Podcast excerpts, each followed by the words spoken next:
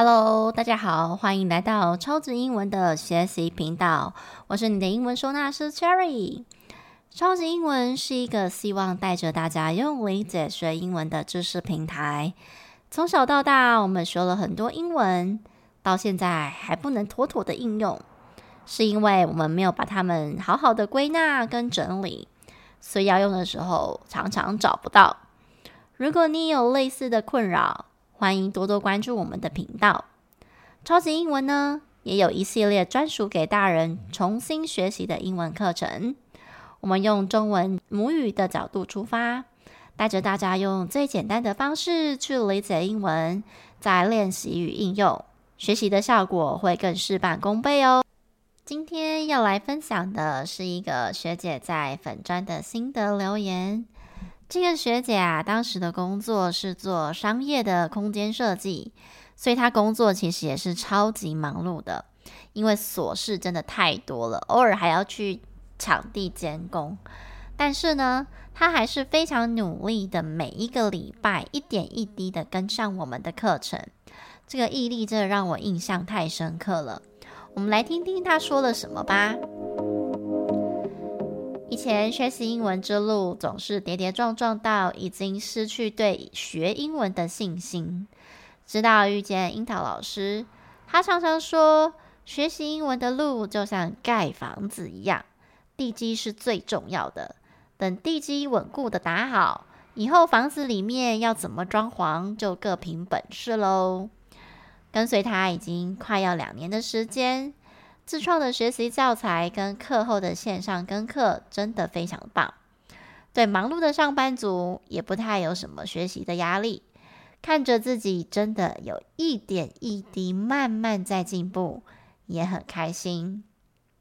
要学英文，真的要来找樱桃老师，真心推荐。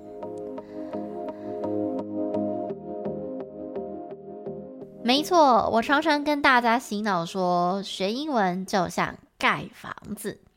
我们常常就是房子还没盖好，就买了一大堆的家具，想让我们的家看起来更加的美丽，却不知道说本身这个房子都摇摇晃晃的，遇到紧急的状况，像是地震，可能就倒了。那么房子呢？它其实就像句子的架构。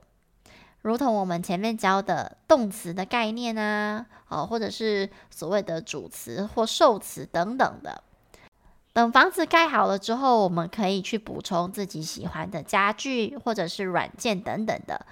这些家具就是不同领域的单字，不管是商用英文、生活英文、考试英文，其实这些只要跟英文有关的文法架构，通通都是一样的。只是插在我句子描述的单字领域不太一样，比如说生活英文，它可能就比较着重生活用品，或者是我们常常讲到的一些形容词或名词。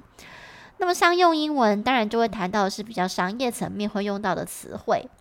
所以简单来说啊，不管我们的目的是什么，只要我们好好的把能够住的房子盖好。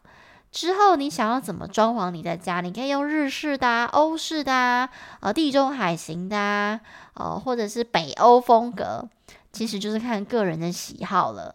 呃，反正就是房房子盖好，剩下要做什么就会显得非常简单了。不过现实是什么？我看到很多同学就是买了好多装饰家里的东西哦，意思就是说你学了很多很多的单字啊、片语啊。可是呢，你自己的房子本身都不太稳固，所以你在住起来的时候就觉得有点怪怪的。然后在这盖房子的过程当中啊，如果同学有买过预售屋的话，应该会比较有感觉。预售屋呢，通常都是根据建商盖房子的速度还有进度在付钱的。那一开始，如果你是在很前期的时候就买了。那他在挖地基的时候都需要一点时间，所以在那一段时间，你大概就会隔比较久才会收到缴费通知。可是呢，一旦你的地基打好了，第一层要开始往二三四五六开始盖的时候，你就会发现，哎，收到缴费通知单的速度越来越快了哦。哦，因为往上盖就加一层嘛，就更简单了。所以这个道理啊，就跟学英文是一模一样的。一开始打地基或者是建立一些基本概念的时候，我们都要花比较多的时间去厘清，还有去矫正以前比较没有那么清楚的理解。当这些概念建立之后，我再来补充我自己要的单字啊，比如说旅游啊，还是说你会用在工作上的专业领域。那透过阅读啊，或者是朗读一些短篇的句子跟文章，开始训练一些语感的时候，你就比较能够快速的进入状况跟应用。所以呢，如果你现在还在打地基的同学，千万不要太气馁哦，因为打完地基之后，开始盖楼层，速度就会超级快了。嗯，就是可以开始收钱啦。以若以厂商的角度来讲。以英文的角度来讲，你就可以开始收获喽。所以凡事万法归一啦，都是一样的道理。那么上一堂课呢，带着大家认识这个人称代名词，大家还记得吗？还有这个所有格代名词，我们就先来复习一下好了。还记得人称代名词，我带着大家念那个表格。那有一些同学拿到表格的话，就可以跟我一起念一下。那这个表格的顺序就是主格、所有格、受格，最后一个叫所有格代名词。那么如果你是新同学的话，建议你先听上一集，比较知道我这一集要干什么。好，所以我们一起来复习一下哦。第一个是 I、my、me、my、you、your、you、yours、he、his、him、his、she、her。her, hers, they, their, them, theirs, we, our, us, ours, it, its, it, its. OK，上次呢讲了 my my 跟 mine 的 mine，我相信大家对于这两个应该都有比较初步的认识了。再来呢，我们这一集就是要来解释这些人称代名词里面。最常被用错大概就是 lay 跟 lame 哦，大家对这两个可能就比较陌生。那因为像我、I 或者是 me，其实就蛮常被使用的，所以大家可能也习惯的，比较不容易搞错。那么人称代名词里面分主格、所有格跟受格。我们在上一集有提到，主格其实就是当主词用，主词就是做动作的人，通常呢就是放在动词的前面。受格顾名思义就是当受词使用，放在动词后面接受动作的，所以它也不算是一种词性，就是在句子里的位置。我们举个例子来说，如果我今天要讲说他们喜欢 cherry，这时候的他们就会变成是主词了。那动词是喜欢，受词是谁呢？接受喜欢的人就是 cherry 嘛，所以这个句子的英文就会是 They like cherry。那如果倒过来变成 Cherry 喜欢他们，那这时候主词就变 Cherry 喽，他们是不是变成受词了？因为他接受喜欢嘛，所以这个时候呢，英文就会是 Cherry like them。虽然中文都是他们，可是会因为位置的不同，英文也会有所不一样。所以大家在使用主格、所有格、受格的时候，这些中文虽然看起来好像都蛮像的。可是呢，它会因为位置的不同，让他们的英文长得不一样。最主要判断的方式就是以动词为基准了。那还有一个地方大家比较容易有误会的，就是所有格的部分。英文的所有格啊，就是中间的那一排，第二排，比如说 I、my、me、my 这个部分就是所有格。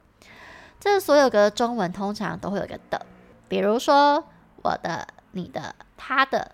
可是，在很多时候，我们句子里面不见得会把这些的全部翻译出来。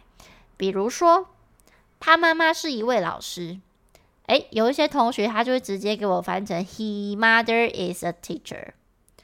他他们就会跟我讲说，老师，他妈妈他又没有写他的，为什么要用到所有格？可是我们回头思考一下，所有格的定义是什么？我们的所有格就是在谈所有权，对不对？就在讲说这个东西是谁，或是呃这个人是谁的谁。那中文会省略这个的的原因，是为了要让句子更精简。哦，这个部分呢，我们也是大家比较容易犯的小错误。哦，所以以后讲到他妈妈的时候，其实你要自动翻译，哦，就是 his mom。那我妈妈其实也是一样啊，叫做 my mom。再来，还有一个就是很万用的 it，我相信大家应该都超级常看见它的，因为我们很常会使用 it。来代替曾经提过的单数名词。那除了这个之外啊，还有就是没有生命的它嘛，这两个是我们对它最普遍的认知。可是呢，除了这些之外，这个 it 也可以拿来表示天气，还有时间。所以，如果你的主词或受词太长的时候，你可以先用 it 来代表这一长串的句子。比如说像天气好了。我要讲说今天是晴天，我就可以直接讲说 It's sunny today。或者是说我想要表达时间，现在是十点，那就是 It's ten o'clock。那亦或者是如果我今天的句子比较长，那我可能需要用它来代替我要叙述这个主词的时候，我就可以用 it 来表达。比如说，呃，和 Cherry 学习英文是一件很简单的事情。好，那假设是这个例子好了，那你这个主词就是跟 Cherry 学英文嘛，好像有点长，对不对？所以我们就会先用 it 来代表。那这句的英文就会是 It's easy to learn English with Cherry。我就先用 it 来代替我原本要讲那一长串事件，这样子呢，你的动词就可以比较快出现。我们在一开始好像呃前几集的时候有讲说。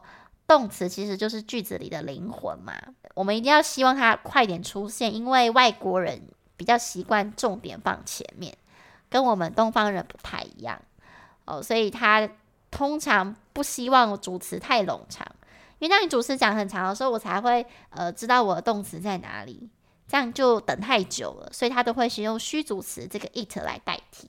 大概先了解一下这些人称代名词的用法。之后在讲句子的时候，就比较不会误用了。所以呢，我再出两个题目让你们练习看看好了。比如说第一个句子，我想要讲说那些书不是我的，我应该怎么用英文说呢？如果你没有办法及时的想出答案，你可以先按暂停想一下。这个句子的答案啊，其实就是 Those books are not mine。我们必须会用到 M-I-N-E。为什么？因为其实我本来要讲的是 Those books are not my book，但是因为 my books 你就重复了，所以呢，我就选择不要重复，我就把 my books 变成是 mine，所以整句话就会是 Those books are not mine。那这个 mine 呢，就是我们教的所有格代名词，代替了一个所有格加上前面被提过的名词。再来第二个句子，Cherry 总是教我们很多新东西。好，那这个基本上可以完全按照中文的顺序，因为它并没有什么时间地点的问题哦。所以主词是 Cherry，那就是 Cherry 开头喽。Cherry always taught us many new things。这个 taught 其实就是 teach 的过去式，教我们，所以我们是受词嘛，因为它放在教的后面。所以这时候 we 就会变成是 us，因为 we our us，好，受格的地方是 us，这样是不是就非常轻松的把你想要讲的句子翻成英文啦？这些代名词啊，看起来一样，又好像不太一样，但是我们在练习之前，一定要先搞懂哪里不一样，我们再来透过大量的练习来去增加自己的熟悉感。这样子呢，我们学习才能更有效率。平常啊，大家也可以借着这些生活简单的句子，像是小日记这样子，透过简单的描述练习英文组成的方式。就像我们教的句子 SOP：主词、动词、受词、地点、时间，按部就班的把这些资讯摆好。我相信我们每一个人。都有那个潜力，说出很完整又很清楚的英文句子，而且是透过理解的方式来学习。那么，我们的教学就进入今天的尾声喽。如果你喜欢我们的节目，欢迎分享给更多的亲朋好友，尤其欢迎大家卷到频道底下给我们一些鼓励跟留言，让我们一起学习靠理解，英文不打结。各位同学，我们下一集见喽！